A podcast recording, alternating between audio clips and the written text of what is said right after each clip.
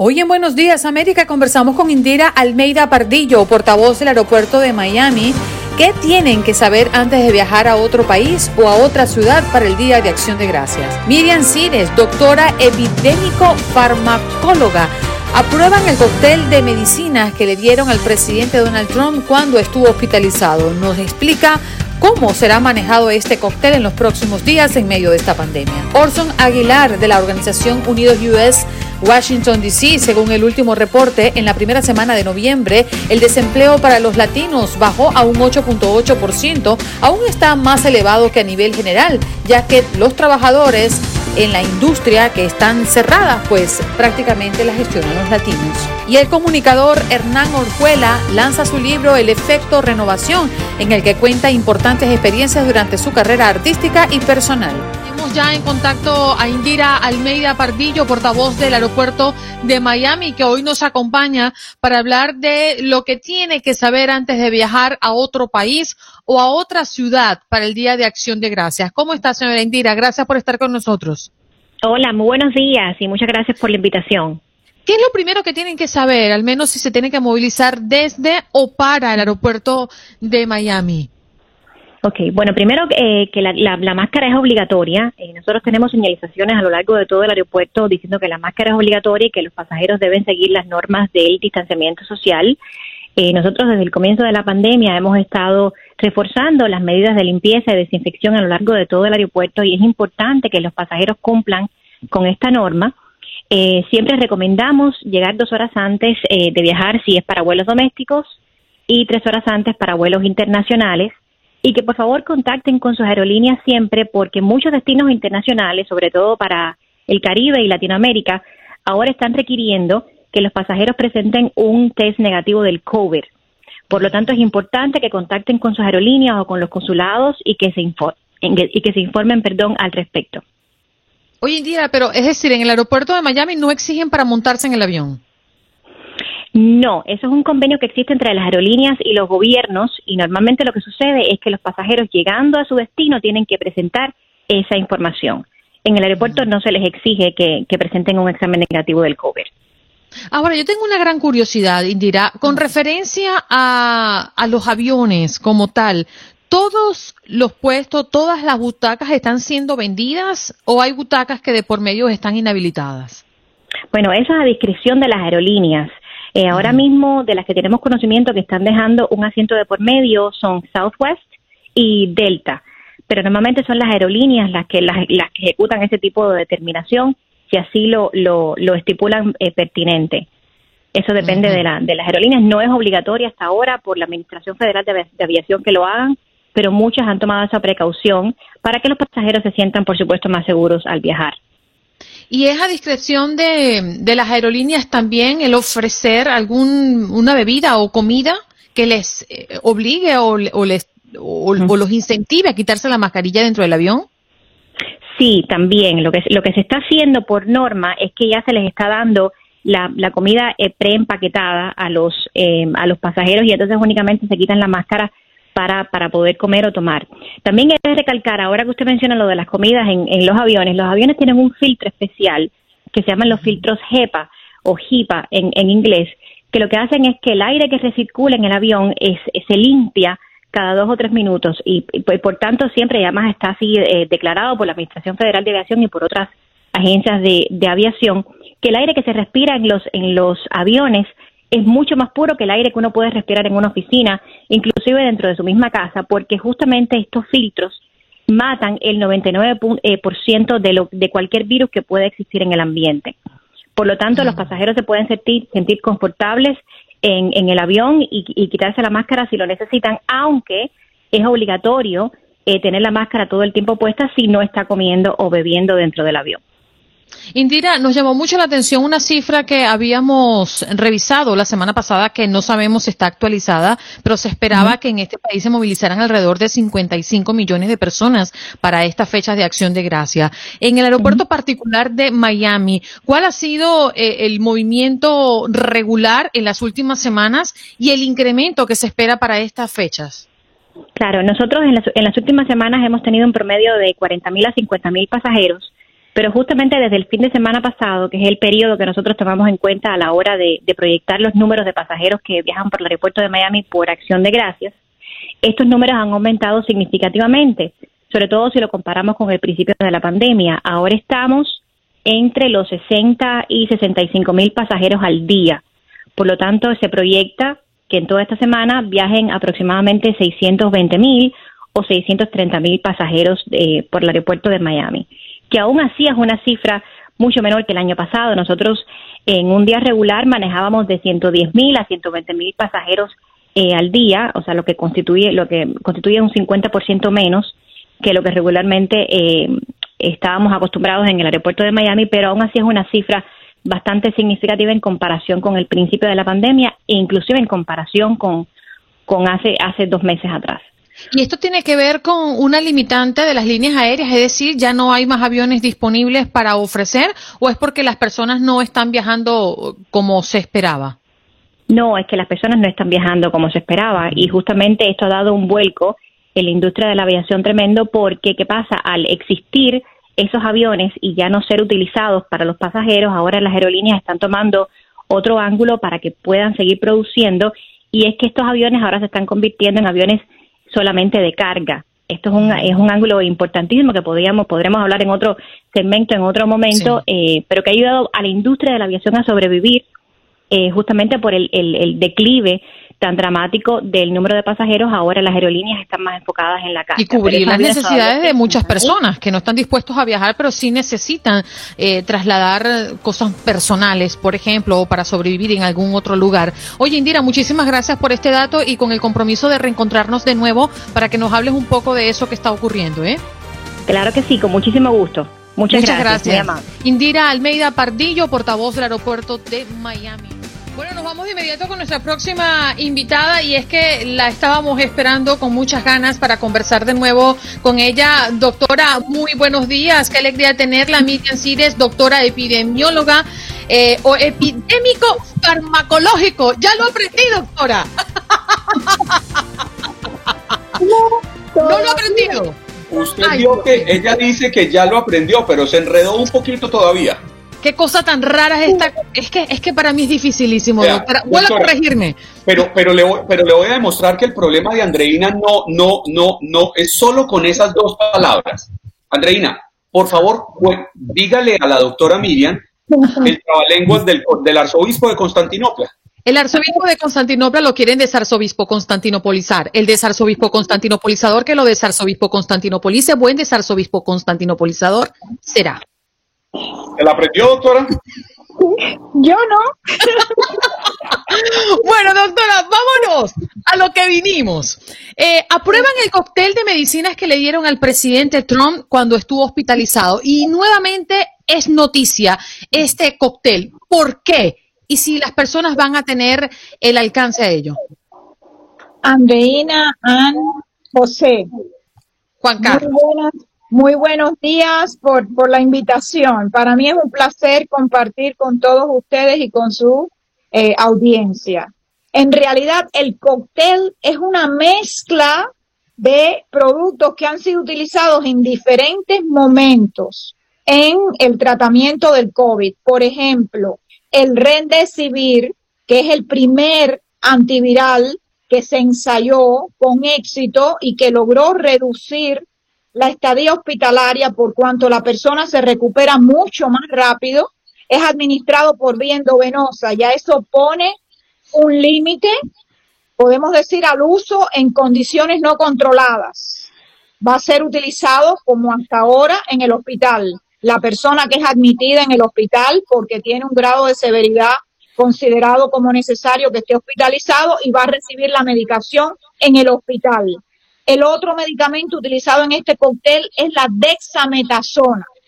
Es un esteroide súper antiguo que se utiliza para distintos problemas de salud.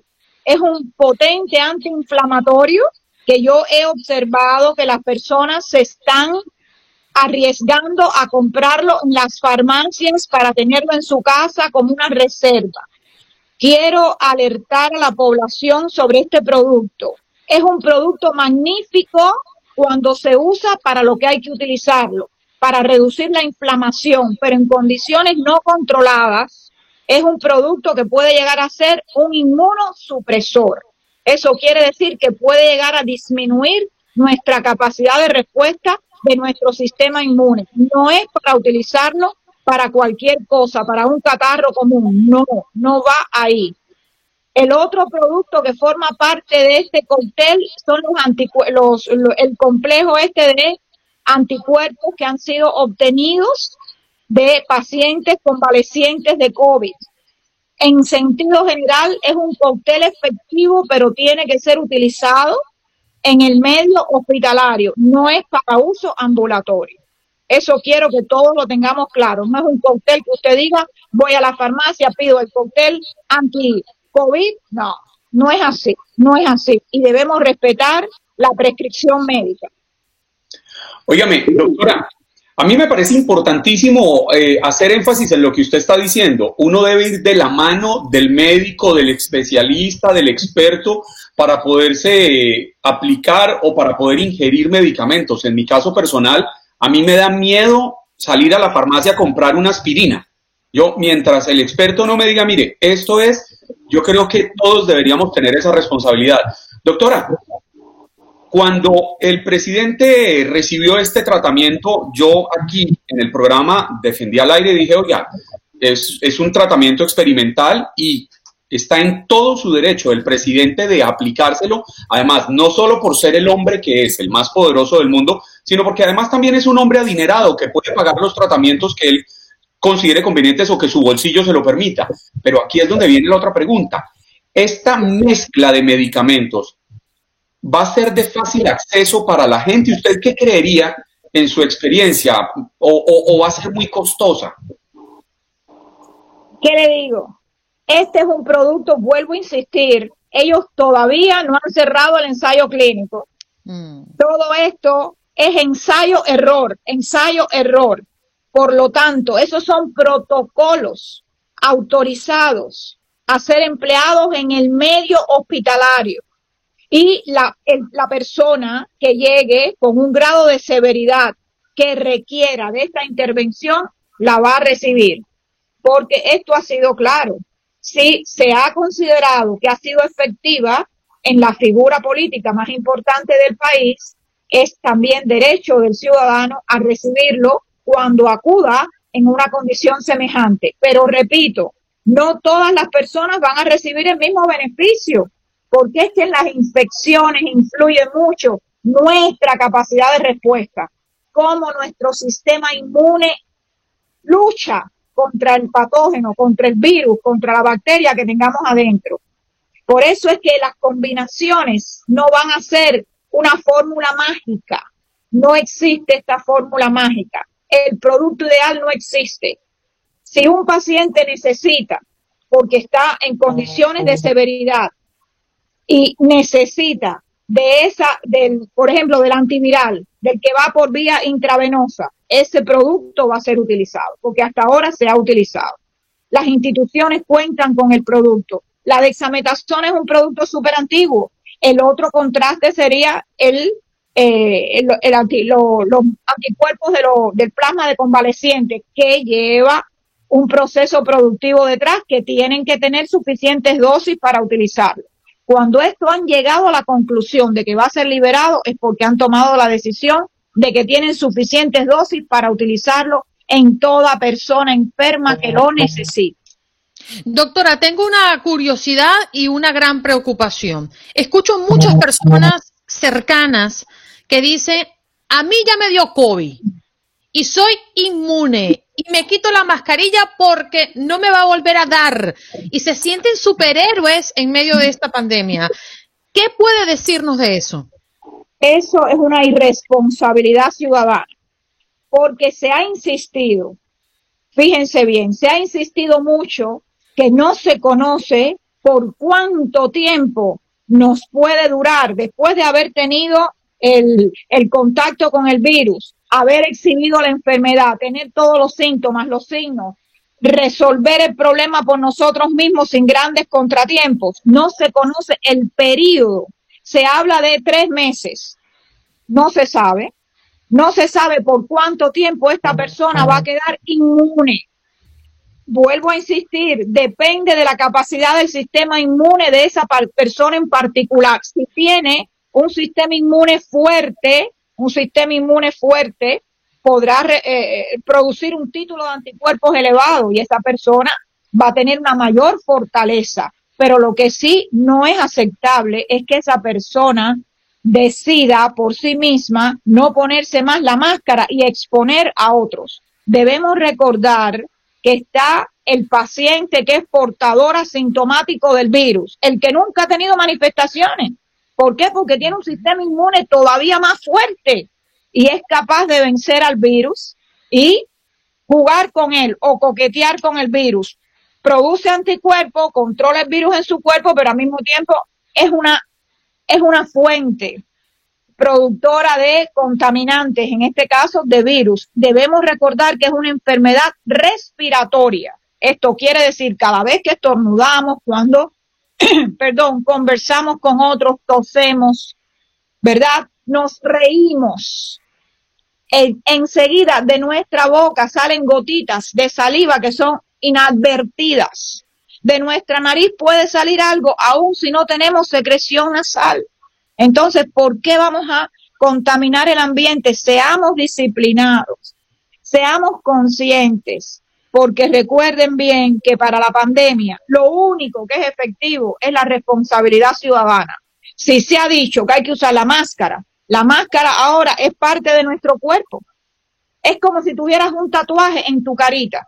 No te pongas a hacer lo que no es correcto y continúa respetando las recomendaciones de las personas que han estudiado mucho tiempo para considerar que esa es la recomendación más aceptable. Esa es la recomendación.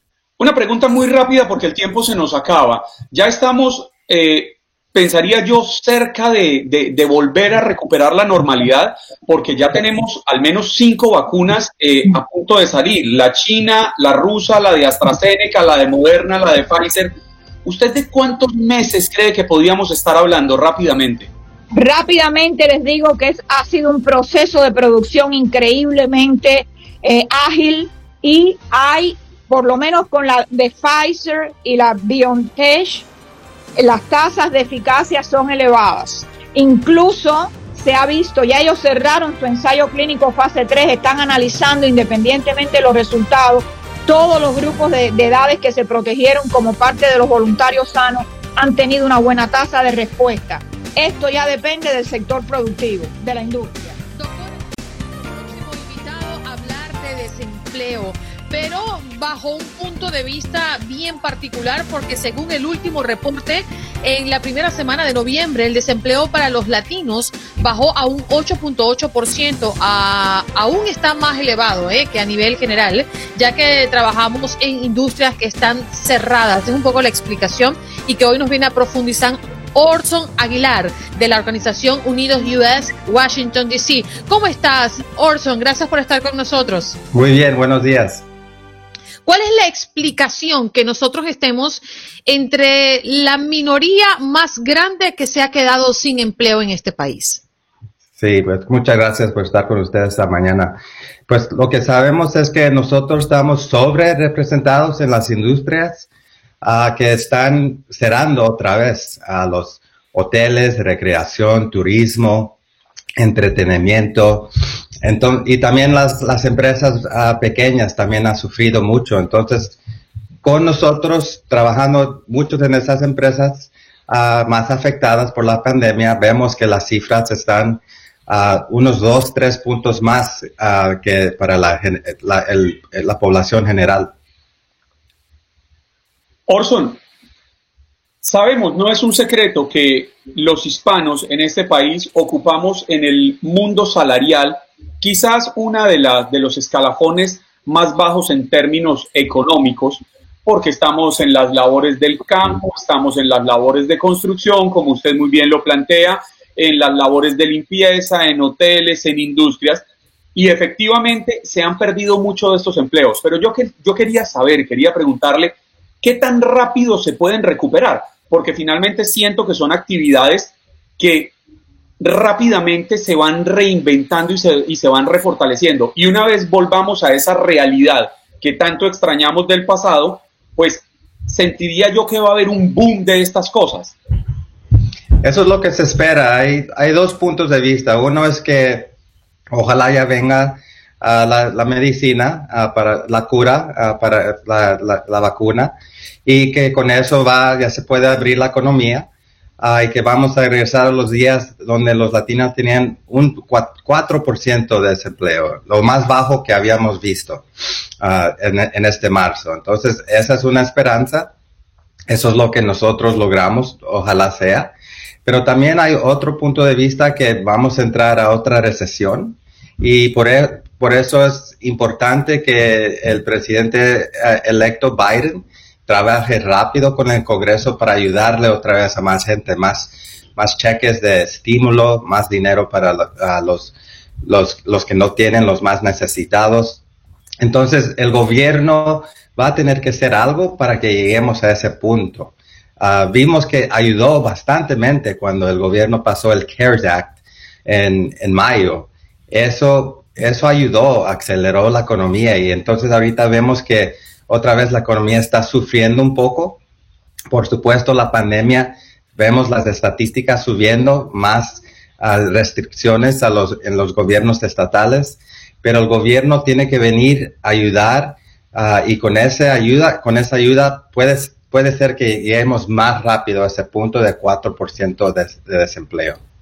Además, nuestra comunidad eh, y, nuestra gente está tan maltratada que, como bien lo explica Orson, eh, estamos em, en esas cifras de desempleo tan críticas, pero además una parte de, de, esa, de esa masa pues no está recibiendo ni siquiera ayudas porque no tienen papeles en este país. Sí, hay muchos que siguen trabajando. Nosotros sabemos que en varios sectores, en la agricultura, hay mucha gente que no tiene papeles, pero sigue trabajando. Son trabajadores esenciales. Y más que todo, lo que se ve en, este país es que en una familia puede ser que los papás ah, son indocumentados, pero los hijos nacieron aquí. O puede ser que eh, entre una pareja a lo mejor alguien es un, un, ah, sin documentos, el otro puede ser nacido aquí y entonces también les negaron por esas razones. Entonces, ah, hemos visto que a mucha gente que está trabajando sigue ah, poniendo, lo que yo digo es que no, hemos visto escasez de comida, ¿verdad? Escasez de toilet paper, Clorox wipes, eso sí hay. Nosotros no trabajamos en eso. Comida siempre ha, ha estado allí en la mesa, en las tiendas, y eso es por los labores de los latinos. Mm. Orson, para finalizar, ¿hay una ventanita, hay un centro de ayuda, hay algo que podríamos aportarle a nuestra comunidad que hoy está sufriendo los embates del desempleo en este país?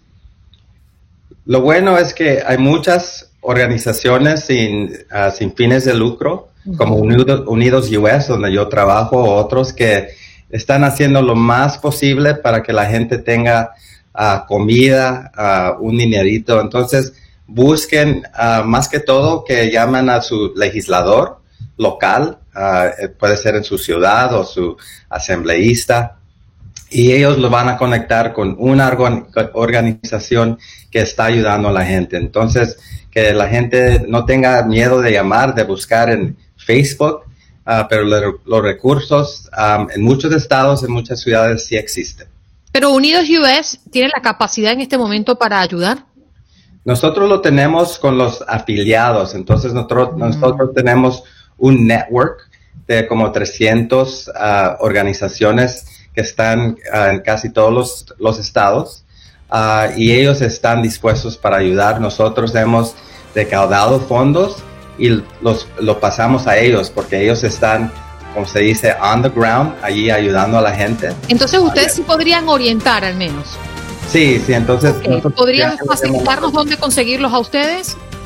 Ah, pueden ir al website unidosus.org. Placer inmenso. Gracias por regalarme este espacio, Juan Carlos. Un abrazo muy cordial y para toda tu gentil audiencia. Aquí estamos renovadísimos. Sí, ¿qué debemos nosotros renovar? ¿Por dónde comenzar para hacer una renovación positiva en nuestras vidas? Muy interesante tu pregunta, Andreina. Precisamente parte de la excusa del lanzamiento de este libro, que después de casi miércoles 40 y, 40 y pico años de experiencia en la radio y la televisión en Colombia y algunos de los años aquí vividos en los Estados Unidos, me di cuenta, no sé si afortunada o desafortunadamente, que yo no, no, era una persona que me podía reinventar eh, porque la reinvención para mí no era clara, saber que si de pronto el día de mañana y sobre todo con este confinamiento podía de pronto crear nuevos proyectos acerca de mi vida personal. Empecé a, investigar un poco eh, eh, sobre las posibilidades asociadas a la innovación, al emprendimiento y logré encontrar el secreto básico de la parte de la renovación, que finalmente todos la tenemos. La diferencia entre la reinvención y la renovación en mi concepto es que la reinvención viene de afuera hacia adentro. La renovación viene de adentro hacia afuera, donde tú puedes poner tu potencial y tus capacidades para volver a renovarte en muchas cosas de las cuales hoy el mundo lo está necesitando. Entonces, el libro básicamente lo que tiene, mi querida Andreina y Juan Carlos, es recoger un poco de mis historias desde temprana edad hasta el presente, de cómo a través de los fracasos, del salto cuántico, de muchas experiencias, la renovación eh, ha sido un paso fundamental para lograr mis propósitos. Sabe, Andreina, que a mí me parece muy interesante escuchar a Hernán, porque tengo la fortuna de conocer su amplia trayectoria como colombiano.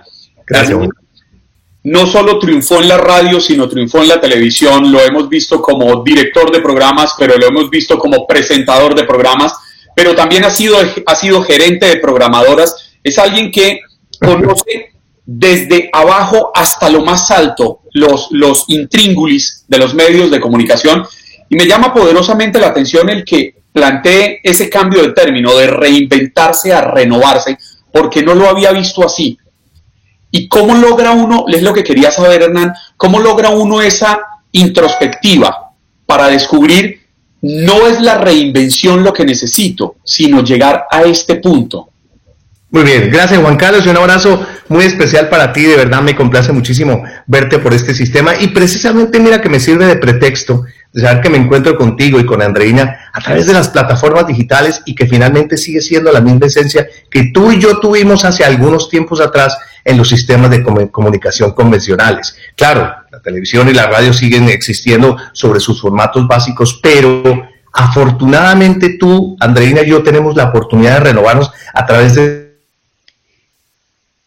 pues, eh, de cosas diferentes a lo que tú, Andreina y yo sabemos hacer. Ahí es donde viene la parte fundamental y de mi justificación, decir cómo nosotros nos podemos renovar. Yo pongo siempre un ejemplo, Juan y Andreina, y es cuando tú en tu corazón sabes que toda la vida has esculpido a través de tu mina tus vetas de oro que son fantásticas y que profesional, personal y espiritualmente siempre las, las has puesto en contexto.